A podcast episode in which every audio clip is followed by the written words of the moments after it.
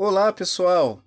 Nos programas anteriores do Passe Longo foram contadas, através de entrevistas, três histórias de torcedores do Brasil e da Argentina sobre as suas relações com seus respectivos clubes, entre outras narrativas que moldam a identidade do torcedor. Embora a atual pandemia do coronavírus não tenha sido explorada com tanta contundência em nossas conversas, nas falas dos entrevistados ficam alguns indícios de que o distanciamento social no futebol já vem ocorrendo há algum tempo por outros fatores. É certo que existe ainda uma narrativa que tenta negá-lo, mas não há como dissociá-los desse esporte. Perguntado indiretamente sobre a baixa adesão dos torcedores santistas na Vila Belmiro, Tiago Benur argumentou pontos importantes que têm como centro a política adotada pela Prefeitura de Santos. Escutemos este trecho.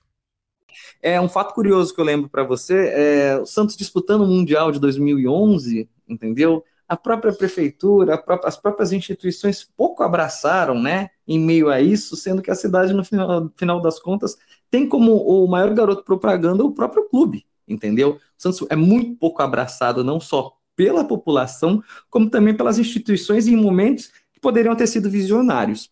Quando a gente está tratando a questão do Santos em São Paulo, e principalmente no Pacaembu, o Pacaembu, na verdade, ele, ele, é, ele é foco, seja para o Santos, seja para o Flamengo, seja para o Cruzeiro, para qualquer clube, no final das contas, que é, esteja fora daquela estrutura munícipe de São Paulo, porque ele, ele é, geograficamente ele é importantíssimo quando se trata na questão do fluxo de pessoas. O Pacaembu, quando ele pega ah, algum evento que seja a foco, é, não precisa nem ser do futebol, ele consegue angariar a população de, de, de, diversas regiões, de diversas é, situações, sem contar que também é, sempre houve né, um zelo em meio a, por mais que seja um, um um estádio assim que tem a sua, a, a sua questão ligada à prefeitura, mas uh, de acesso né, a diferentes formas da população. Resumidamente, o tobogã salva o, salva o Pacaembu ainda de ser um estádio moderno. Né? O, tobogã, o, o tobogã deixa o, o, o Pacaembu como um estádio acessível quando se trata da questão financeira, da questão povão, Tá? E, e no final das contas, o que o público paulista menos vê há muito tempo é qualquer afeição que pareça uma geral.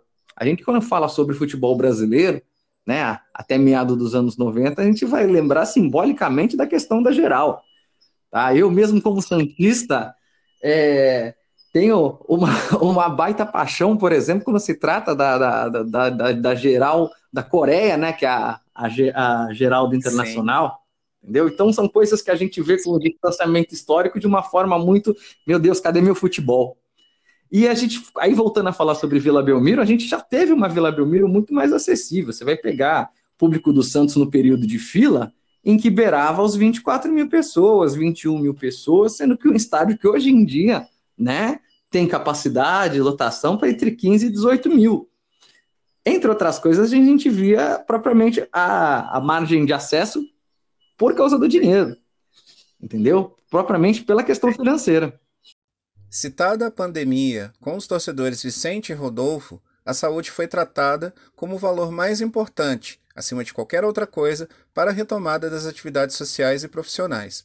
Na fala de Rodolfo, se adverte, para além das diferenças econômicas já existentes entre clubes europeus e sul-americanos, que tendem a ser aumentadas, pós-pandemia, a mediatização do futebol com seus recursos televisivos, já vem há algum tempo transformando sofás em novas arquibancadas. Escutemos este trecho. Para empezar, se me ocurre que eh, en este momento, que por lo menos acá en, Latinoamérica estamos en, en, pleno epicentro de la pandemia, como dijo la, Organización Mundial de la Salud hace unos días, eh, si, alguna vez se definió al fútbol como la más importante de las cosas que no son importantes, eh, bueno, en este momento el fútbol es, es, menos importante de lo que era. ¿no? Eh, creo que hay otras cuestiones que, en las que hay que poner el acento, en las que hay que fijarse y, y en las que mm, realmente se, se, juegan cuestiones que, que, tienen que ver con, con ciertos valores que, exceden al fútbol. Em, al margen de esto, eh, sí, el fútbol, para que volvamos a tenerlo como, lo conocimos toda la vida y, como nos gusta, es decir, con público, con, hinchadas que revienten las tribunas, con todo el mundo apretujado cantando y, ese tipo de cosas, y, va a pasar un tiempo, eh, por lo menos hasta que todos estemos vacunados, ¿no? Em, y no sé, eso nos puede llevar un año, un año y pico, qué sé yo. Eh, mientras tanto, eh, esto que decís de, de, los, de las cuestiones económicas, de, los países exportadores que somos y, demás, yo no creo que en ese sentido haya demasiado cambio porque eh, es verdad que, que, en Europa, donde también la crisis pegó muy grande y donde también habrá un, una caída, se supone, de, la, hay en estos meses y, la habrá en el transcurso de, lo que queda de año, de la caída de los ingresos em, de los clubes grandes o, de los clubes en general europeos, que son los que se llevan a, los jugadores de nuestros países, eh, de, Brasil, de, Argentina y, de, todas partes de Latinoamérica.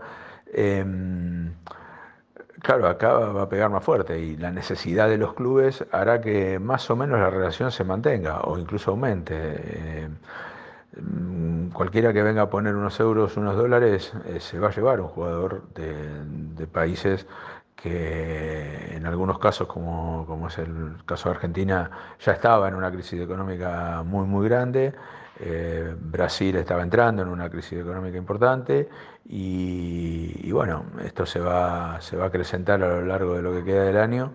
Las cuentas de 2020 van a terminar en color rojo en, todo el continente, en todo el mundo, pero, en todo el continente. Y, la industria del fútbol va a seguir funcionando, la industria del fútbol no se va a parar, le buscarán la vuelta, eh, con mayores posibilidades económicas, eh, como en Europa eh, bueno, harán avances a partir de la tecnología para permitir que los partidos tengan o, más sensación de presencia o, algún añadido para que la televisión nos lo traiga al, salón de casa cada vez eh, con más cercanía. La vez pasada veía un experimento que estaban haciendo en el Barcelona eh, en el que te permitía eh, escuchar perfectamente todos los diálogos que había adentro de la cancha entre los jugadores, entre los jugadores y el árbitro. Y bueno, eso tiene un interés que es desconocido, nunca, nunca pudimos escuchar ese tipo de cosas y solo se pueden hacer cuando no hay público en la cancha y es un atractivo que de pronto puede suplantar la falta de los gritos de la gente, del apoyo popular. Em, el fútbol es un deporte basado desde sus principios en, la relación con la gente. Para mí, pero bueno, yo soy de una camada vieja, eh, no hay fútbol sin gente, sin público. Em, de hecho, me puse a ver eh, los primeros partidos de la Bundesliga, que fue la, primera que volvió a, disputarse después de la pandemia. Bueno, todavía la pandemia sigue, pero, pero digo, después de todos los meses sin, sin actividad por la pandemia. Y, y la verdad me, cuesta quitarme la sensación de partido amistoso de entrenamiento, ¿no? de partido amistoso de pretemporada cuando veo las tribunas vacías. Em, en Argentina hubo varios partidos que ya hubo que jugar sin gente por una cuestión de prevención de violencia y estas cosas, eh, pero bueno, ese es otro, otro tema y fueron, fueron puntuales y fueron eh, esporádicos. No es lo mismo que muchas fechas, todos los partidos sin gente. O nível técnico também é lembrado neste trecho.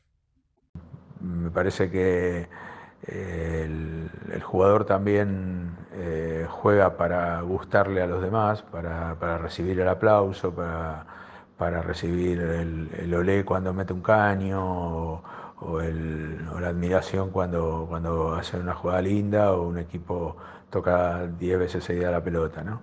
o, hace un gol que, vale la pena. Eh, sin eso, el fútbol me parece que pierde mucho, pierde mucho de su aliciente incluso para los jugadores que tendrán muchas más dificultades de concentración, se me ocurre. Y, eso puede hacer que el nivel de juego cambie, sea diferente, mm, en algunos momentos, en algunos jugadores pueda, pueda disminuir. Eh, también ellos se tendrán que acostumbrar y al fin y al cabo todos somos animales de costumbre y si esto se prolonga mucho tiempo más y hay que mantener la industria eh, jugando sin gente, los jugadores se, adaptarán y, bueno, y veremos partidos este, volveremos todos a engancharnos con partidos eh, sin público y, con algunos otros atractivos.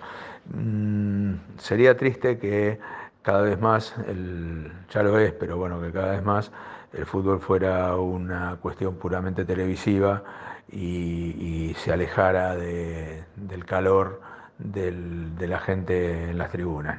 Eh, lo fue haciendo desde el punto de vista de clase social a medida que se modificaban los, estadios y, las tribunas este, con, con, plateas, con, de, sentados, para ver partidos sentados, iban suplantando a las tribunas de pie, ¿no? No tiene nada que ver ir al Maracaná hoy que haber ido, como tuve la suerte de ir en el año 81, a, a ver un Vasco da Gama internacional.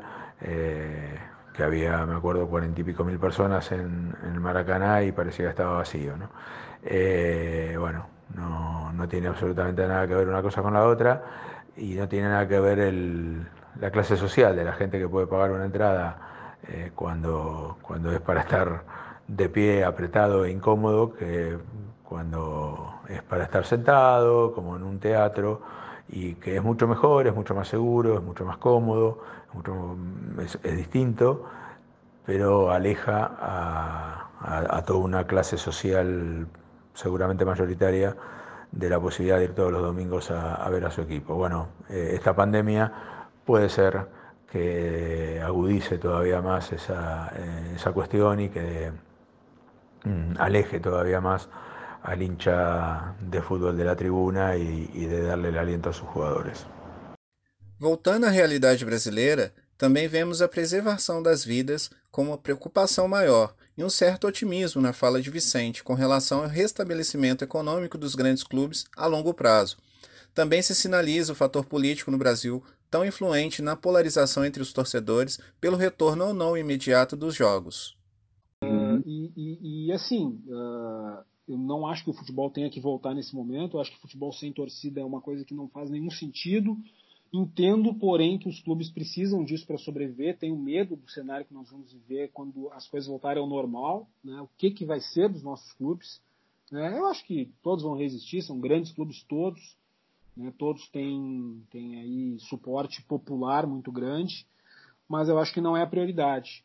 Né? E, e, eu fico uh, muito triste quando vejo, uh, não que me surpreenda, né, Vinícius, uh, mas assim, uhum. muito triste quando eu vejo as pessoas, a, as pessoas a quem interessa, né, fazer uma dicotomia entre saúde e economia nesse momento. Né? Eu acho que não existe essa dicotomia. Eu acho que a saúde está acima de qualquer coisa. Uh, por um motivo muito simples. Se as pessoas morrerem, não vai ter quem compre o que as pessoas vendam. Né? Então, as pessoas que querem, as pessoas que, eh, enfim, querem disponibilizar serviços e, e produtos, elas têm que entender isso.